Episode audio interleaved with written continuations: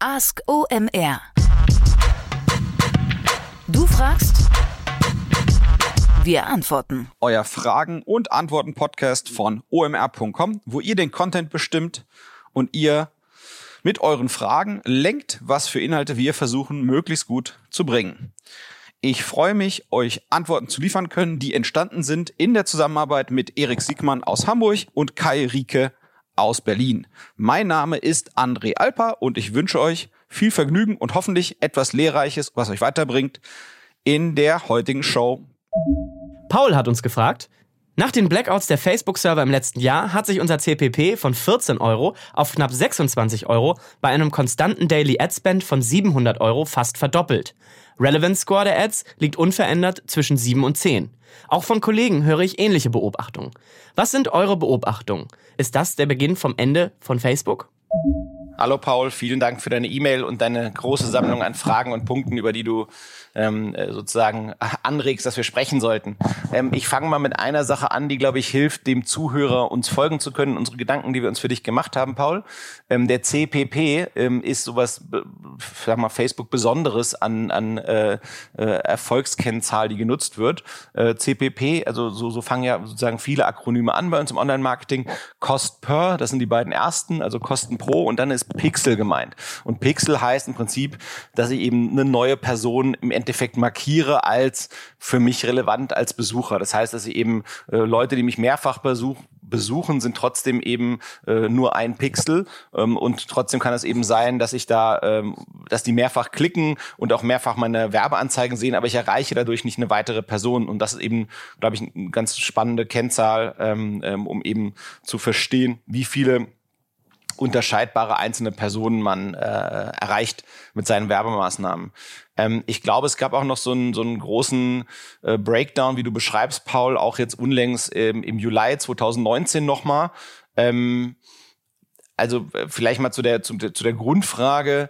Ähm, ich kann mir eigentlich nicht vorstellen, ähm, äh, wie diese beiden Sachen zusammenhängen sollen. Also Betrieb diese äh, Ausfälle bei Google-Servern, die mal irgendwie einen halben Tag dann irgendwie Facebook, äh, WhatsApp und ähm, äh, Instagram durcheinander bringen. Ich glaube, jetzt im Juli war das ja so, dass irgendwie nur Bilder und Sprachnachrichten nicht funktioniert haben oder so, also einzelne Teile.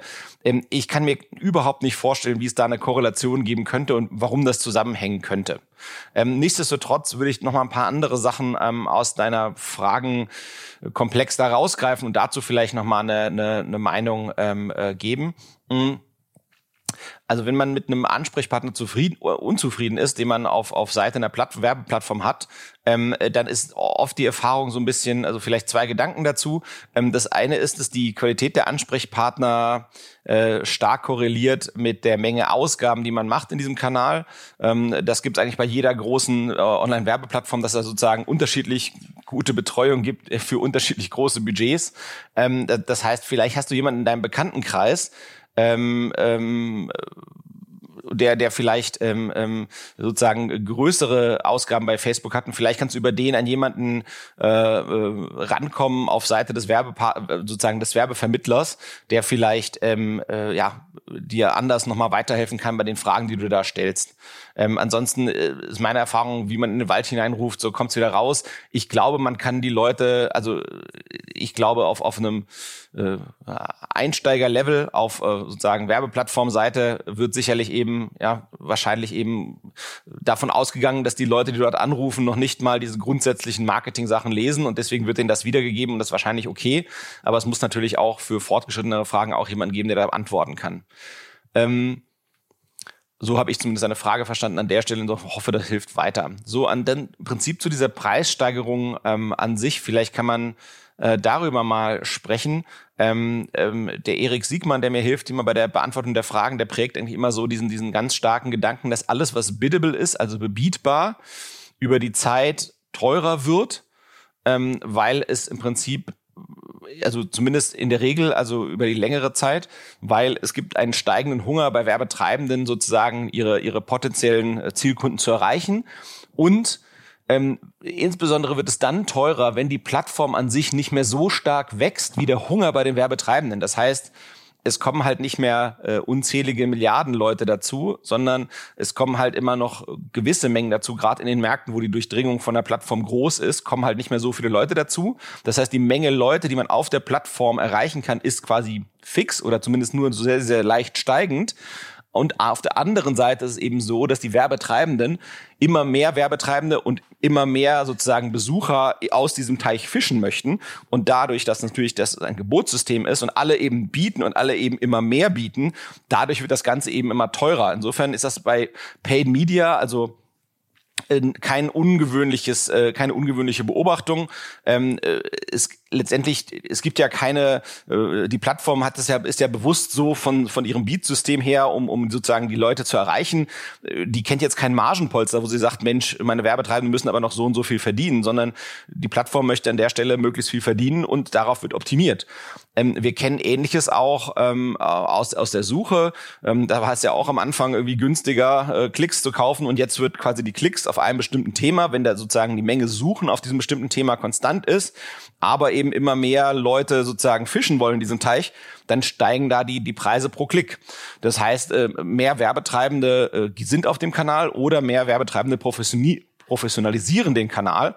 Und ähm, es werden halt eben nicht mehr Werbeziele, also Leute, die erreicht werden können, dann wird es eben teurer. Ähm, und im Prinzip, äh, dieses Phänomen ist eigentlich ein bisschen so nicht der Anfang vom Ende der Plattform, sondern der Anfang vom Ende der Profitabilität dieser Plattform aus Sicht des Werbetreibenden. Und trotzdem kann es also sein, dass man äh, aktiv bleibt auf dieser Plattform, weil einfach darüber die Menge des Marktes verteilt wird. Aber man muss eben gucken, dass man seine Profitabilität ähm, über andere Online-Marketing-Kanäle steuert. Ähm, ich glaube, man muss bei, wenn man, wenn man anfängt, auch jetzt nochmal noch ein weiteres Thema, was du so ein bisschen angeschnitten hast, was ein bisschen provokativ sicherlich gemeint war, aber man kann ja trotzdem das nehmen als Anregung, um darüber zu sprechen. Ähm, äh, du hast sozusagen das, das, das äh, Ende von Facebook äh, sozusagen, äh, äh, fragst du dich, ob das vielleicht sein könnte.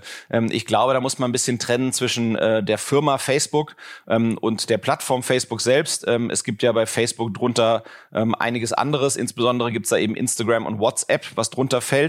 Ähm, dann kommt da irgendwie, Gott, Gott weiß, was noch alles kommt. Ähm, es gibt ja diese äh, Facebook for Business Sachen. Es gibt ähm, äh, gegebenenfalls eine Kryptowährung aus dem, aus dem gleichen Unternehmen. Insofern, äh, ich glaube, auf der Plattform gibt es sicherlich einen Generationsschwund. Ähm, das heißt eben eine gewisse Generation, die über die Facebook-Plattform also quasi über die, die Webseite und, und die, und die ähm, Apps nicht mehr erreichen kann in, dem, in der Form. Allerdings kann man diese Generation über die anderen Plattformen, die es eben unter Facebook gibt, sprich WhatsApp und Instagram, extrem gut erreichen. Ähm, das einzige Problem ist, wenn man die quasi dort versucht zu erreichen, also diese jüngere Generation, ähm, dort ist es eben nicht so einfach, die so gut äh, strukturiert zu erfassen oder, oder in ihren ähm, Affinitäten in ihren soziodemografischen und psychodemografischen Daten, wie das äh, eben funktioniert auf einem Facebook, weil letztendlich habe ich bei Facebook haben ja ganz viele Leute angegeben, das da mag ich und, und das da finde ich toll und das like ich. Und dadurch konnte halt einfach Facebook extrem gut lernen über die Eigenschaften der Menschen. Und das lässt sich natürlich auf einer aus einer Aktivität ähm, auf, auf äh, Instagram oder auf WhatsApp gar nicht so einfach ableiten. Ähm, da müssen sich die Plattformen wahrscheinlich so eine Art implizite Likes oder implizite Affinitäten rausrechnen mit irgendwelchen äh, halbwegs intelligenten Systemen. Und dann kann man die eben genauso gut mit den gleichen guten Targeting-Methoden, die eben Facebook Advertising anbietet, ähm, auf den anderen Plattformen erreichen wie auf der Facebook-Plattform selbst. Also insofern, ich, ich könnte mir, also es ist so sicherlich, dass es eine Generations Herausforderung gibt für die Facebook-Plattform, aber für die Firma Facebook angesichts dessen, wie Instagram abgeht und wie WhatsApp abgeht, ähm, sehe ich auf gar keinen Fall. Ich hoffe, das äh, hilft so ein paar äh, sozusagen ein paar Ansichten aus, deinen, aus deiner Fragenblock äh, ein bisschen differenzierter zu sehen und ähm, du kriegst dein Marketing im Facebook-Bereich wieder in den Griff und wenn du die Ursache herausgefunden hast und doch einen Zusammenhang findest zwischen den sagen wir mal, Serverausfällen, dann wäre ich auf jeden Fall super gespannt davon zu erfahren. Danke dir, Paul. Kurze Unterbrechung und erneuter Hinweis auf die OMR Aftershow Party im Kölner Bootshaus am 11. September. Das ist der Abend des ersten New Mexico Messetages, ganz traditionell veranstaltet. OMR wieder eine Aftershow Party für alle Leute, die Bock haben auf Party machen, auf Networken. Es kommen viele interessante Leute und natürlich auch viele interessante Musiker und Künstler Unter anderem Who the fuck is HB Baxter? Olli P. ist natürlich auch wieder dabei, darf nicht fehlen. Die Drunken Masters werden am DJ-Pult euch ordentlich einheizen. Es wird mit Sicherheit wieder ein großes, großes Fest, ein großer Spaß und ihr solltet auf jeden Fall dabei sein. Wir haben auch wieder einen Audi Shuttle Service eingerichtet, der euch direkt vom Kölner Bootshaus im Umkreis von sieben Kilometern sicher nach Hause transportieren wird. Also auch dafür ist gesorgt. Ihr könnt euch jetzt euer Ticket sichern unter omr.com slash aftershow. Da stehen alle Infos. Holt euch jetzt euer Ticket. Es ist bald wieder soweit. Die nächste Frage kommt von Marco. Er möchte zukünftig mit seinem Unternehmen als Import-Mitnahmegelegenheit durchstarten und sie sind noch in den letzten Zügen der Entwicklung. Folgende Frage hat er dazu. Wir brauchen quasi eine Lösung wie PayPal Braintree. Nutzer A sendet Geld für den Transport auf das Treuhandkonto und nach erfolgreicher Übergabe geht das Geld vom Treuhandkonto zu Nutzer B. Was für eine Empfehlung hättest du für uns? Hallo Marco, äh, vielen Dank für deine Frage. Ähm, ich muss gestehen, äh, hier OMR, äh, OM steht ja für Online Marketing, also wir sind nicht äh, Online Payment Profis, sondern eben Online Marketing äh, Fachfuzis. Ähm, insofern weiß ich nicht ganz, ob und wie deine Frage ähm, sozusagen bei uns optimal ähm, aufgehoben ist. Äh, nichtsdestotrotz, äh, keine Ahnung haben, heißt ja nicht, dass man keine Meinung haben kann.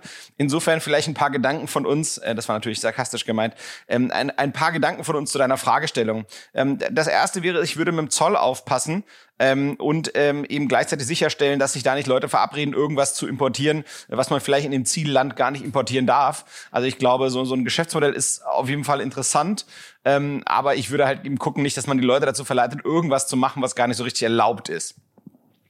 Ähm, was ich, was ich mich auch noch entsinne bei Geschäftsmodellen, die so ähnlich sind, also so eine, im Prinzip ist das so eine Marktplatz-Situation. Äh, ähm, ihr wollt ja im Prinzip das Geld, also das ist letztendlich das, was ich glaube, was Braintree macht. Ähm, es geht ja um so eine Art Treuhandfunktion. Und wenn ihr selbst Treuhänder seid, das kenne ich von anderen Marktplätzen, wo Sachen gehandelt werden und dann quasi der Kunde etwas einzahlt, was dann sozusagen eine Weile eingefroren ist und dann erst zum Händlerkonto kommt und von dort aus der Händler dann wieder die Auszahlung anfordern kann. Da muss man ein bisschen gucken, ob man da nicht so eine Banklizenz am Ende braucht oder wie man das richtig mit der BaFin regelt. Ähm, also das äh, muss man sich da nochmal angucken. Das ist nämlich gar nicht so ohne. Ähm, ansonsten würde ich eben gucken, was so große Zahlungsanbieter anbieten, ob die nicht auch vielleicht irgendwelche Lösungen in der Hinterhand haben, wenn, wenn ihr nicht PayPal Braintree selbst nutzen wollt. Ähm, also vielleicht sowas wie Adyen und Co. anfragen, was die da an Lösungen haben, wenn man das nicht selber bauen möchte.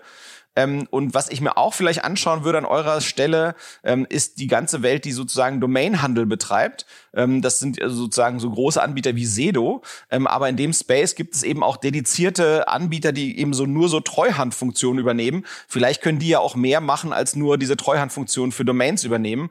Ähm, da, da, das beste Beispiel, was mir dazu einfällt, ist escrow.com. Escrow ist ja nichts anderes als Treuhand. Also escrow.com. Ähm, das würde ich mir auf jeden Fall mal anschauen, ob das vielleicht ein Anknüpfungspunkt für euch sein könnte.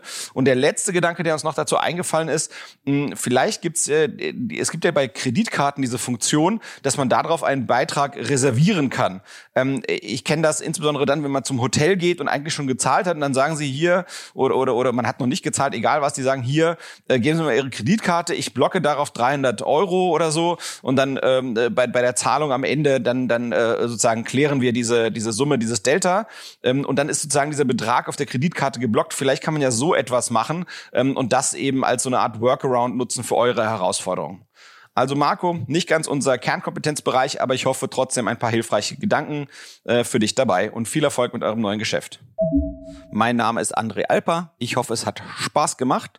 Damit wir weiterhin fleißig Content liefern können, ähm, brauchen wir natürlich euren Input, sprich die Fragen, die Trigger, die uns in Bewegung setzen und schauen, dass wir es knifflig haben und hoffentlich eben auch praktisch für euch weiterhelfen. Insofern schickt uns bitte Fragen ein über Slack, über E-Mail, über WhatsApp, über WhatsApp Sprachnachricht oder was euch sonst noch so einfällt. Bis bald, André Alpa. Tschüss.